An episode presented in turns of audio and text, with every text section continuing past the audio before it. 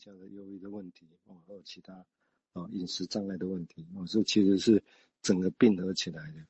那现在我们现在看到临床上会有这么多并合起来的，临床上你大概就不要想成就只是说会有并合性，要设想的是它势必有其他的 personality 问题在那在底下，才会整体上有这么多的情况都连在一起哦。这是用现在角度来看哦。虽然安娜后来是不错的，我能恢复得很好哦，那是那是当年的一个特例的好特例。那现在来看朵啊，后来弗雷泽都朵啊就没有很好。类似的症状，哦，但是后来一辈子就不快乐，这是另外一个案例。好，我们现在请十位再进一步谈，谢谢。哎，好，那我们就继续来看到哈，就是，哎，布洛尔他在一八八零年七月开始介入安娜欧的一个治疗嘛，哈，那在后来就是一八八一年四月五号的时候。安娜欧她很喜爱的父亲就是去世了，这边有一个还蛮重要的，就是一个创伤事件嘛。那可是这个父亲其实在呃七去年前一年的七月到这个四月，事实上一直是在一个生病的状态。那安娜欧在我们刚才有讲，她在第一个月就照顾不来，然后自己的状况就一直出现，甚至后来就就躺床都起不来。好，所以好像在父亲的这个。生病的过程，他也生了一个很重要的一个心理病嘛。那甚至到父亲的过世，应该是为他带来一个最严重的一个心理创伤。好，那他就反而异乎寻常的就变得兴奋了。然后在这这之后，连续两天就陷入深度的昏迷，然后甚至后面就是有很大变化，变得比较安静，然后焦虑的情绪就消失很多。那但是呢，那个刚才我们讲那个他的诶右右手右脚的那个挛缩啊，变还是持续存在，然后有麻木，但是比较就是没有那么像之前那么重，然后他的视野的宽度就受限。那这边就讲一个例子，就是当你给他一束他很喜欢的花的时候，那他一个时间他只能够看到其中的一朵花，就是那个视线受损，就是只能受到一个很狭窄的一个视野这样。然后那时候他只能讲英文，然后不懂别人对他讲的德语。然后布洛尔是唯一能够进入他房间，然后他总是能认识的人。好，诶，这个文章里面有讲说，对他来说，别人都好像那个诶雕像一样，好，好像他看别人是没有办法像看一个呃很真实的人的那种感觉。好，那但是只要布洛尔跟他讲话。那他都能够切入正题，而且能够谈得栩栩如生。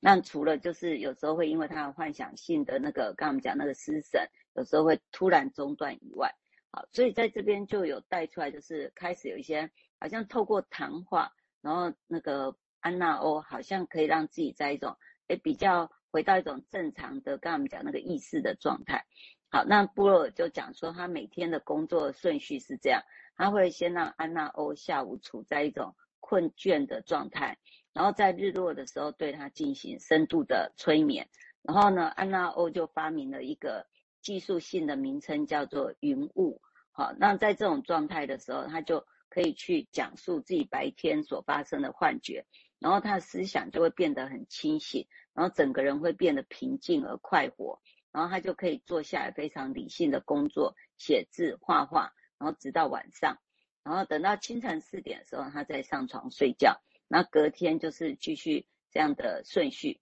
那感觉这样好像有一种日夜颠倒哈。那可是这个人他在白天他是被幻觉所纠缠的，那这个人他到晚上他的思想却可以完全的清醒。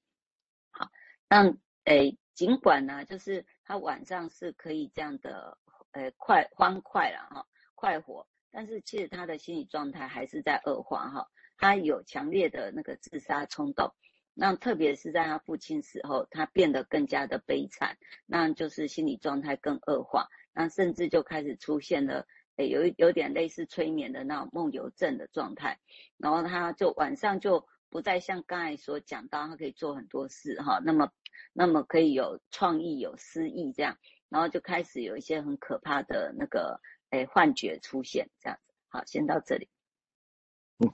，OK，像他说，几乎所有症状都会出现的，就我们现在看得到有的，几乎你看到都会，都会有，有一些像一般我们觉得像官能症比较轻型的，哦，有些人看起来很像 psychotic 哦，但是都都有哦，但是应该看起来应该不会是肌肉肥脸哦，但是你看这所有症状都包括在里头，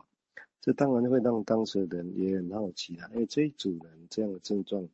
在当时如果用现在文献来看的话，的确是当时很很众多的一一组病人啊，很多病人，所以当当然也是很好奇这件事情。虽然那时候很简化的，弗洛伊德那个时代的，一般还是会认为啊，这个是女人比较多，所以是子宫在位移才会有这些啊。当时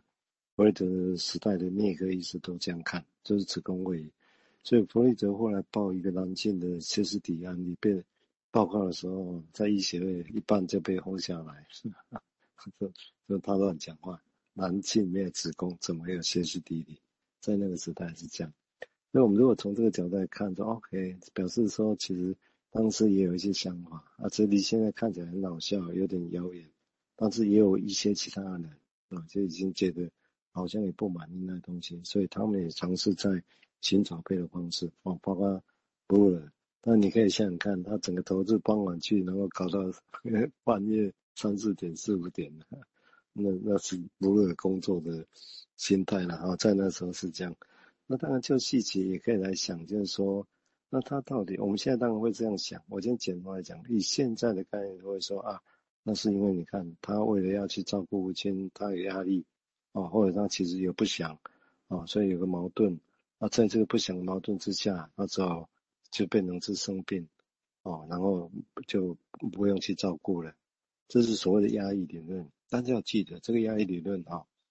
看是对，但我觉得应该不全然，因为这但而且重要的是这个你，大家如果还用这个理论来看这些案例的话，我觉得几乎不可能跟他互动，对，因为他会觉得你根本就是觉得我装的，我假的，哦，就是这样，我只是为了要逃避这个工作，照顾父亲的工作，所以我变这样。这个论述很清楚、很简单，也很简化，但是我个人不会认为那是实情的全部，哦，因为。我们如果相信这个实情的全部，那我们就以后你就不用再继续想要看这种这种病人，因为他不会接受这个事情。我们依然可以坚持我们对，但是其实那个坚持一点用也没有啊。我是觉得先先这样来想，因为其实还有很多可能性啊，包括那他会不会其实面对死亡的问题啊？是不是其实更深刻的是死亡的困难？也有可能啊，对不对？面对爸爸的状况啊。或者还有其他的啊，我也觉得，只是我们先，我是借这个时候先把这个，因为这个想法刚刚前面提到那种比较克制啊，比较压抑啊，啊，所以我就生病了，所以我不要做。坦白讲，这个还是在精神医学界或心理学界，我觉得基本上还是这样来看这些症状的意义啊。但是我刚刚从物体这样看，于事无补，嗯，看起来有道理，但是其实临床做起来意义很有限，因为。帮不上病人了嘛？啊、哦，我想，所以这地方还希望我们回到这古典的论述，我们就是希望还有机会再看看，再一起想想其他的。好，我们接下来请所有再进一步谈，谢谢。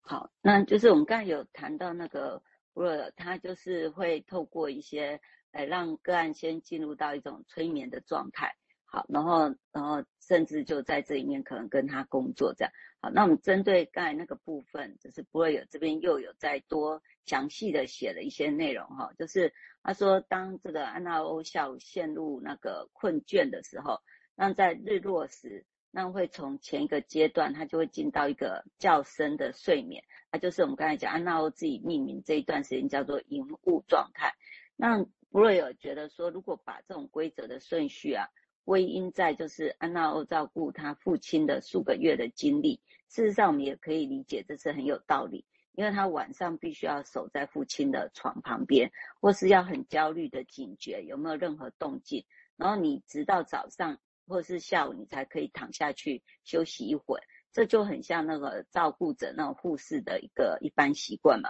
那这种晚上得要清醒，下午睡，似乎就是保留在。他那个患病的这整个过程里面，那这个方式持续了很长的时间，那只是后来就是被催眠的状态所取代。好，那就是安娜安娜欧在那个下午的时候深睡一小时以后，然后他就会变得开始烦躁，然后就会来回的乱